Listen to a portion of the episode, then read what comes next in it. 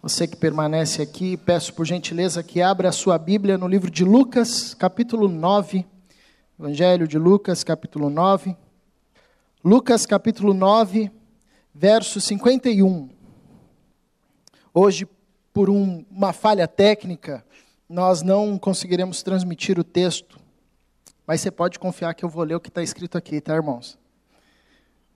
Pode acompanhar aí também, sem problema nenhum. Lucas, capítulo 9 a partir do verso 51, diz assim: E aconteceu que, ao se completarem os dias em que devia ele ser assunto ao céu, manifestou no semblante a intrépida resolução de ir para Jerusalém. E enviou mensageiros que o antecedessem. Indo eles, entraram numa aldeia de samaritanos para lhe preparar pousada. Mas não o receberam, porque o aspecto dele era de quem decisivamente ia para Jerusalém. Vendo isto, os discípulos, Tiago e João, perguntaram: Senhor, queres que mandemos descer fogo do céu para os consumir? Jesus, porém, voltando-se, os repreendeu e disse: Vós não sabeis de que espírito sois Pois o filho do homem não veio para destruir as almas dos homens, mas para salvá-las. E seguiram para outra aldeia. Oremos. Senhor, diante da tua palavra exposta, clamamos para que o teu Santo Espírito nos dê entendimento e faça florescer em nós aquilo que vem de ti. Que frutifique, que cresça e gere a vida do Cristo na nossa vida, o caráter do Cristo no nosso caráter, o Espírito do Cristo no nosso espírito. Dá-nos a mente do Cristo. Conduza-nos, Pai, pois isto é um milagre.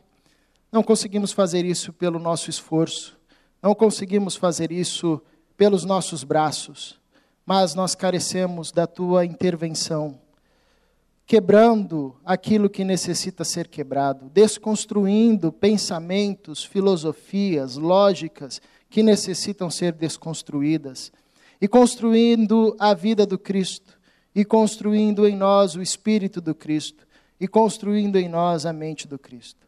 Para que vivamos a semelhança do Teu Filho, para que vivamos sinalizando o Teu reino, para que vivamos manifestando o Teu amor, a Tua graça, as Tuas obras, e por assim ser, as pessoas sejam alcançadas, tocadas e transformadas pelo Teu poder.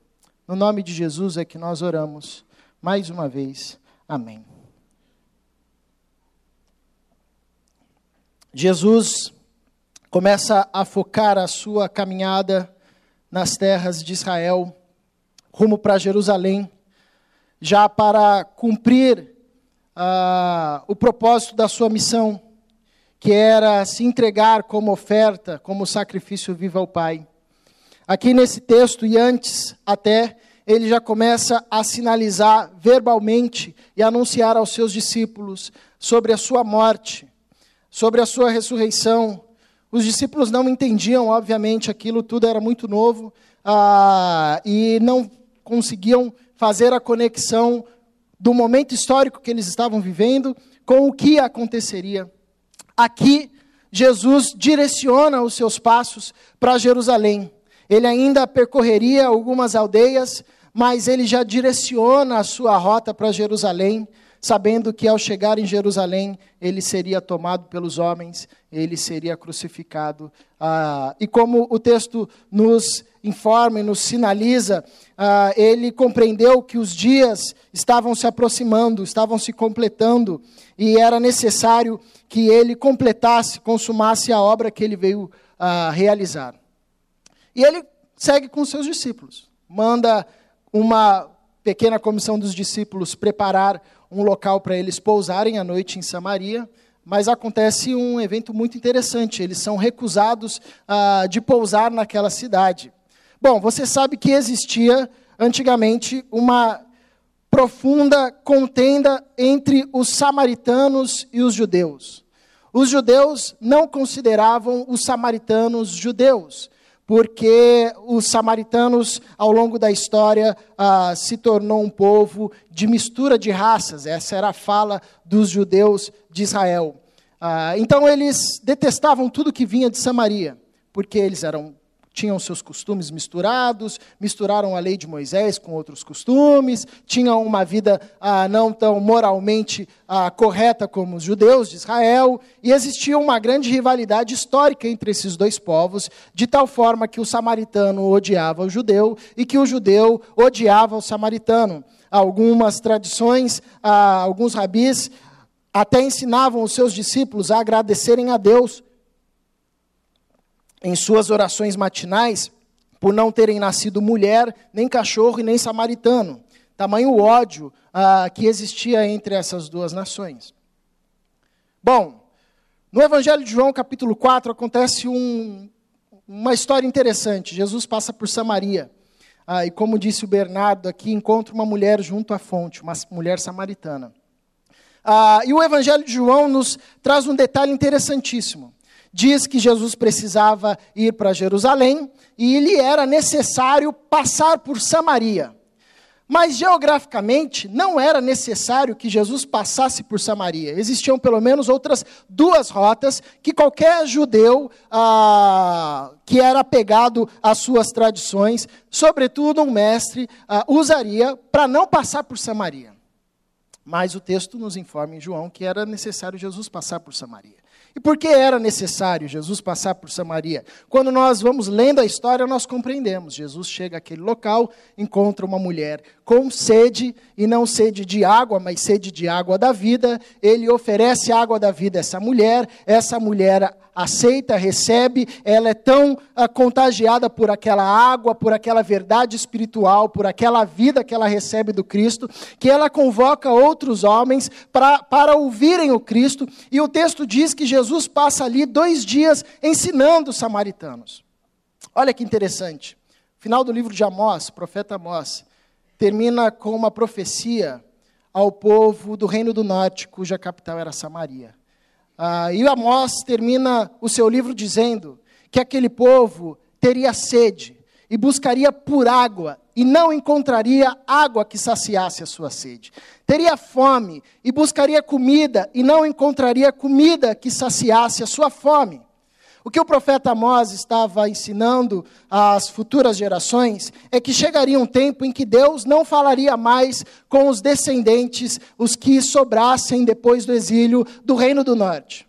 E isso aconteceu. O Reino do Norte foi destruído, a, o povo foi disperso, depois nós tivemos os 400 anos de silêncio de Deus, o período interbíblico, onde não há nenhuma manifestação de um profeta falando em nome de Deus. De repente surge João Batista falando ah, para aquilo que ficou do reino do sul, Judá, Jerusalém, Jesus ali, e de repente João nos diz que era necessário Jesus passar por Samaria.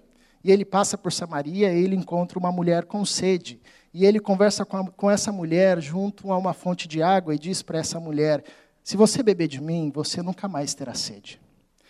E ele fica ali por dois dias, e ele fala àquele povo, ele mata e sacia a sede do povo. O que João está nos sinalizando é que era necessário que Jesus passasse por ali, para Jesus dizer àquele povo que Deus já, já estava a falar com eles, que Deus já estava a saciá-los, que Deus já estava a matar a fome que eles tinham ah, com o Cristo que estava ali. Então Jesus já tinha sido recebido ah, de maneira acolhedora em Samaria. Mas só que dessa vez, quando ele rumava para Jerusalém, ele não teve ali uma boa acolhida. Não quiseram recebê-lo, justamente porque sabiam que aquela caravana, provavelmente Jesus estava com seus doze discípulos e talvez alguns outros discípulos, eles iriam decididamente ah, para Jerusalém. Então o povo de Samaria fechou o seu caminho e aí Jesus teria que fazer uma rota um pouco mais longa, mais comprida. E o que me espanta e que eu acho interessante, o que eu quero dedicar a atenção nessa noite, é a fala e a postura de Tiago e de João, os filhos de Trovão, do Trovão. E receberam esse codinome não é à toa, né? porque provavelmente eram homens ah, de temperamento forte que você ser chamado de filho do trovão não é porque você é o cara mais calmo do mundo e mais paciente do mundo, né? Ah, eram homens de temperamento forte, como essa fala deles ah, representa e diz um pouco sobre eles.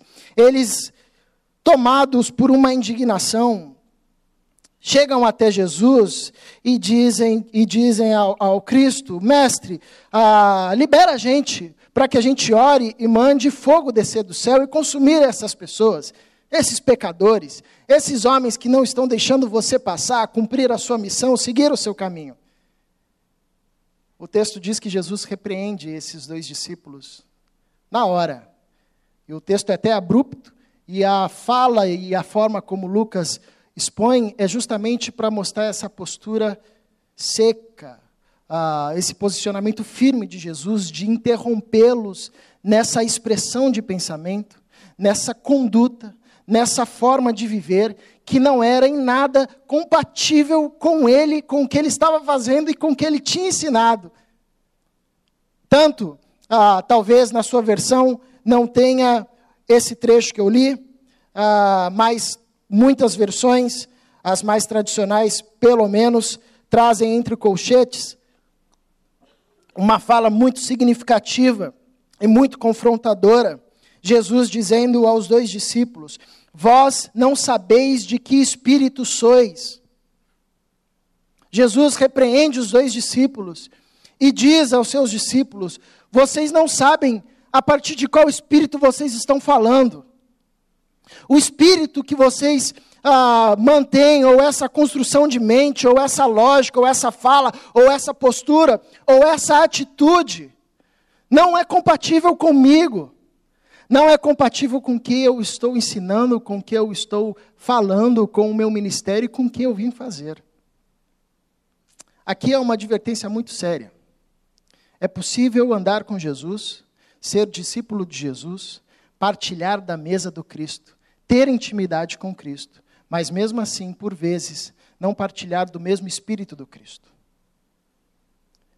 É possível caminhar com Cristo, mas não ter a mente do Cristo. E esse é o grande desafio da caminhada cristã. Não é conhecer Jesus. O grande desafio do discipulado cristão não é saber sobre Jesus. O grande desafio do discipulado cristão não é ter uma conduta ética como a conduta de Jesus. O grande desafio é ter a mente do Cristo, é ter o espírito do Cristo. Porque se a nossa mente não for uma mente tomada pelo Cristo, se o nosso espírito não for um espírito tomado pelo espírito do Cristo, a gente até consegue disfarçar com um pouco de moral, com um pouco de ética, mas no fim, no fim mesmo, coisas como essa fala podem escapar. Senhor, queres que mandemos descer fogo do céu para os consumir? Quando é que a gente deixa de falar a partir do Espírito do Cristo? Quando é que nós, como discípulos de Jesus, à luz desse texto, ah, deixamos de agir tendo a mente do Cristo? Tendo o mesmo espírito de Cristo. Aqui nós podemos extrair algumas lições e alguns ensinamentos. Primeiro, nós falamos falas dignas de repreensão do Cristo quando nós colocamos o juízo antes da misericórdia. Nós não partilhamos do Espírito do Cristo, mesmo caminhando com Jesus mesmo sabendo sobre Jesus, mesmo cantando e falando sobre Jesus, quando nós colocamos o juízo antes da misericórdia. E esses irmãos, Tiago e João, eles tinham boa intenção. Eles queriam ah, exercer a justiça. Os caras estavam desprezando Jesus. E isso ganha mais força se nós olharmos alguns eventos anteriores a esse, ah, eles estavam no Monte da Transfiguração, viram a presença de Moisés, o grande legislador, a presença de Elias, o profeta de Deus, que mandou descer fogo do céu para consumir aqueles que blasfemavam contra Deus. Muitas versões, inclusive, fazem nesse texto referência ao profeta Elias. Querem que a gente mande, quer que a gente mande descer fogo do céu, assim como o profeta Elias. Então eles trazem à tona algo que era comum na religiosidade judaica, colocar o juízo antes da misericórdia. Pois, por causa de uma compreensão torta e equivocada da lei, muitos mestres em Israel ah, ensinavam um Deus julgador e não um Deus misericordioso. E nós temos isso na nossa cultura até hoje. Muitos, muitas vezes, e talvez nós, por muito tempo, caminhamos com uma imagem de um Deus que está com um chicote na mão, esperando que a gente dê o mínimo de um erro para que ele lá do céu mande um raio. Nos dê uma chicotada. Tiago e João, mesmo caminhando com Cristo, mesmo vendo a forma como Cristo tratava os pecadores, como Cristo se misturava aos excluídos, como Cristo ah, quebrava a lógica dos juízes de Israel, chamando para a misericórdia, mesmo presenciando tudo isso, ainda escapava essa sede de juízo. Ainda escapava essa mentalidade incompatível com a mentalidade do Cristo. Esse espírito incompatível com o espírito do Cristo, que coloca primeiro o juízo antes da misericórdia. Então nós deixamos de falar a mesma língua que Cristo, nós deixamos de ter a mesma mente do Cristo, ou compartilhar do Espírito do Cristo, quando nós colocamos o juízo antes da misericórdia. E, como eu disse, eles fizeram isso na melhor das intenções, porque eles queriam se mostrar como discípulos zelosos cuidando da identidade de Jesus, cuidando do ministério de Jesus. E aqui um segundo sinal que nos revela quando a nossa fala é contraditória à fala do Cristo. Quando, em nome do zelo, nós ah, excluímos.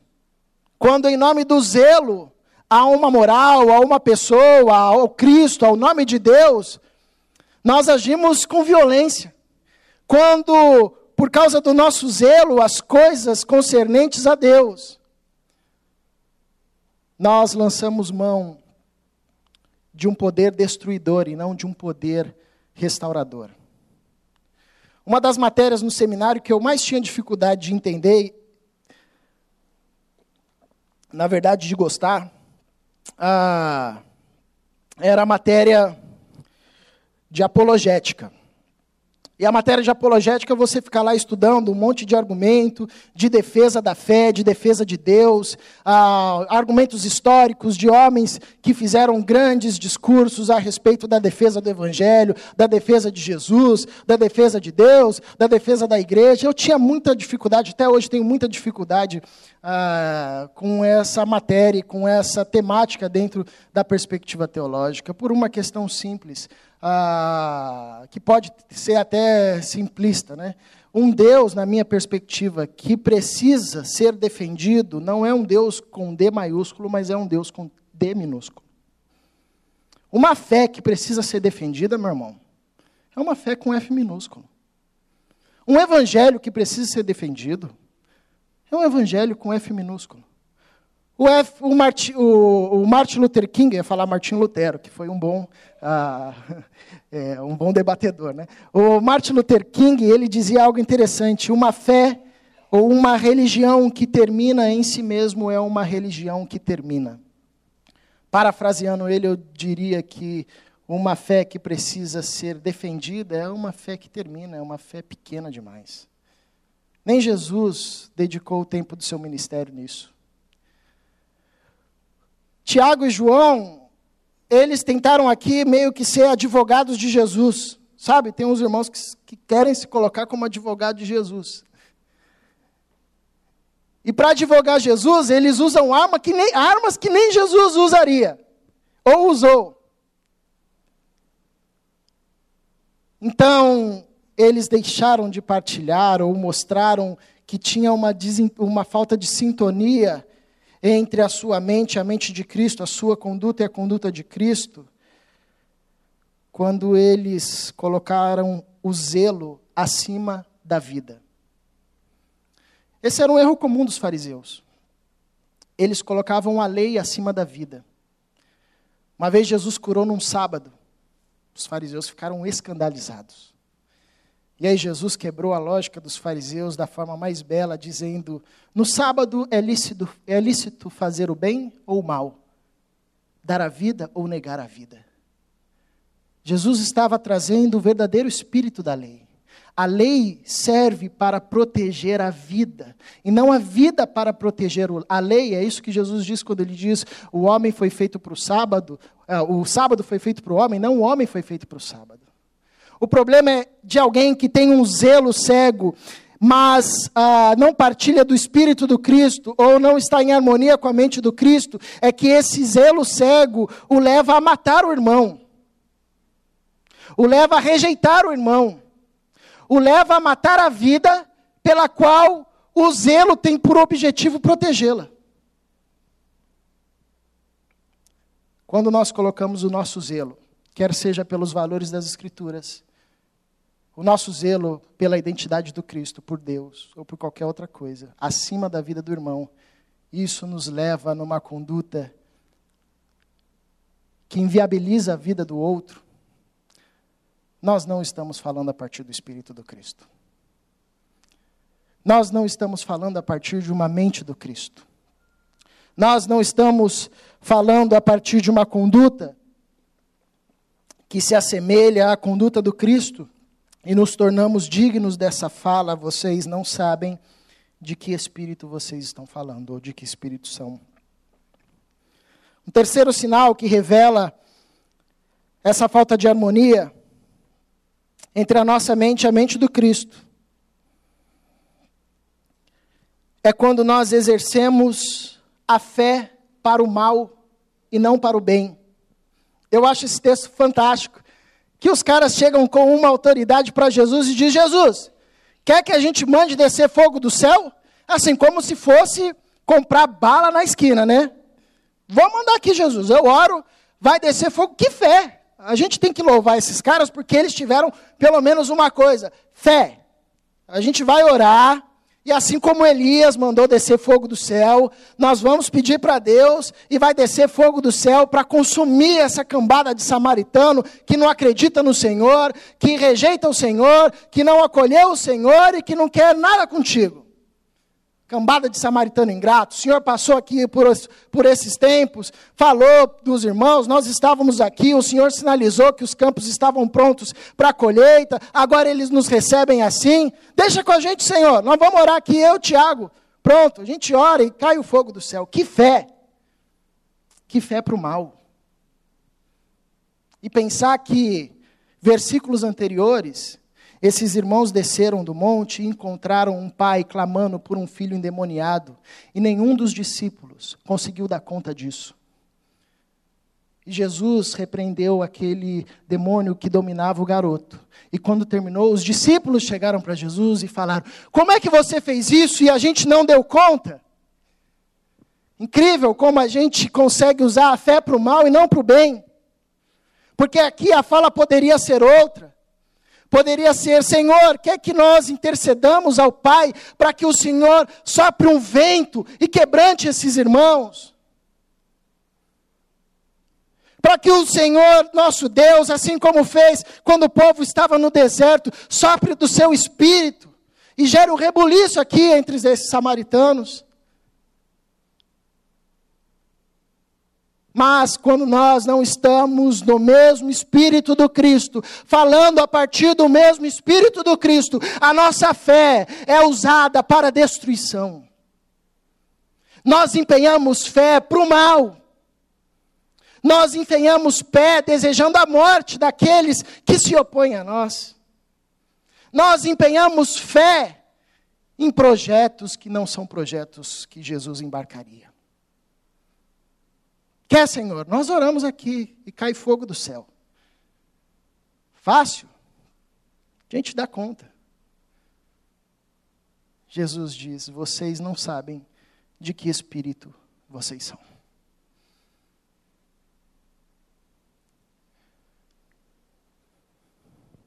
Por fim, nós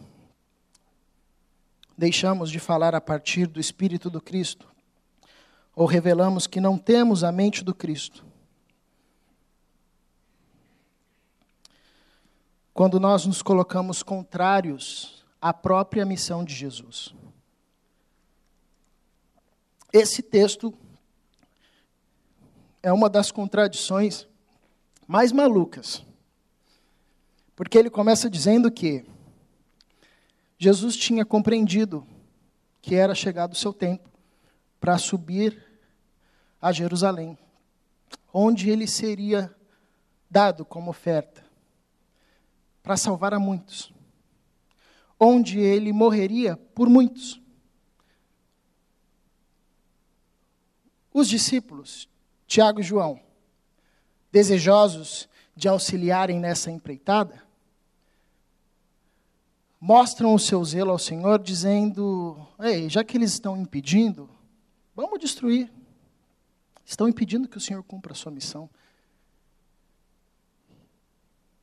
Mas a missão de Jesus era justamente preservar a vida desses homens, salvar a vida desses homens. E os discípulos, achando que estavam ajudando Jesus na sua missão, estavam fazendo justamente o contrário daquilo que Jesus iria fazer. Jesus queria salvá-los, os discípulos queriam exterminá-los. Porque quando nós não estamos com a mente, não temos a mente do, do Cristo, e não estamos em sintonia e harmonia com o seu espírito, toda a nossa contribuição no projeto missionário de Deus, se revela como uma pedra de tropeço para aquilo que Deus quer fazer na história.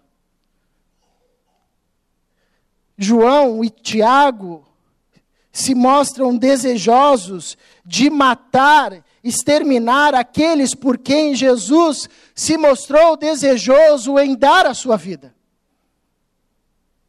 Porque quando nós não partilhamos do Espírito do Cristo, nós desejamos matar aquele por quem Jesus decidiu morrer. Olha que contradição maluca.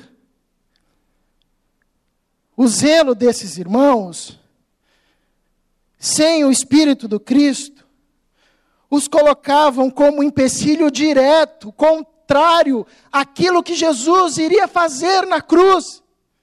Dar-se por todos, entregar-se por todos, para que judeus, gregos, samaritanos, os que viessem a crer e os que não crescem fossem beneficiados pelo seu sacrifício. Os que crescem fossem salvos, os que não crescem fossem sustentados pelo sacrifício do Cristo. Mas, assim como esses discípulos, quando nós não estamos alinhados com Cristo,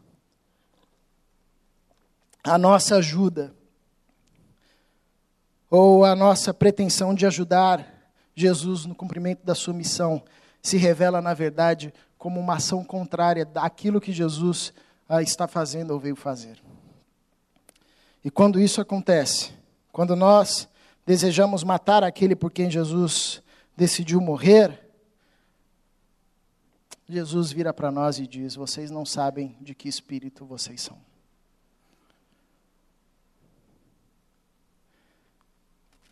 Então, o que é ter o Espírito do Cristo? Eu quero terminar ler um texto. Um dos meus textos favoritos nas Escrituras. Filipenses, capítulo 2, versículo 5. Onde Paulo exorta uma igreja encorajando-a a ter o mesmo espírito do Cristo. E ele diz: Tende em vós o mesmo espírito que houve também em Cristo Jesus. Pois ele, subsistindo em forma de Deus, não julgou como usurpação o ser igual a Deus, antes a si mesmo se esvaziou, assumindo a forma de servo tornando-se em semelhança de homens e reconhecido em figura humana. A si mesmo se humilhou, tornando-se obediente até a morte e morte de cruz. Eis o Espírito do Cristo. Eis o Espírito que naquele momento Tiago e João não tinham compreendido, mas que depois eles viram nascer na sua vida. Porque ambos morreram como Cristo, se entregaram como oferta viva, foram mártires. E esse é um bom sinal para a gente.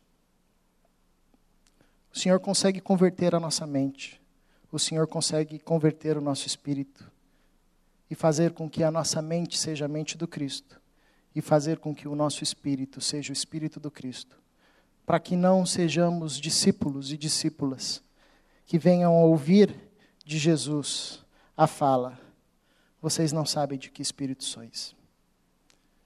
Convido você a fechar os seus olhos e a orar a Deus.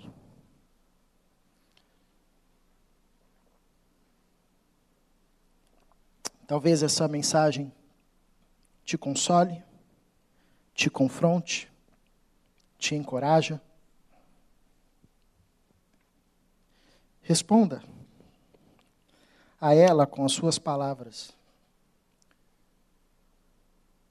colocando seu coração diante de Deus, pedindo: Senhor, forme em mim o Espírito do Cristo a mente do Cristo. Que sejamos reconhecidos como discípulos, como uma igreja que tem a mente do Cristo. Que as pessoas, ao nos encontrarem, digam para nós: Cara, que incrível! Eu olho para você, eu lembro de Jesus. Eu olho para a sua vida e a sua vida reflete Jesus. O jeito que você fala, o jeito que você ama, o jeito que você serve, as suas posições, a sua garra, o seu serviço, o seu amor, o seu conhecimento. Eu vejo Cristo. Jesus nos chama e o seu desejo é formar em nós a sua mente e dar-nos do seu espírito Paizinho, perdoa os nossos pecados, que a tua palavra exposta floresça em nós. Aquilo que veio de ti, cresça em nós. Aquilo que foi e que é devaneio humano, seja esquecido.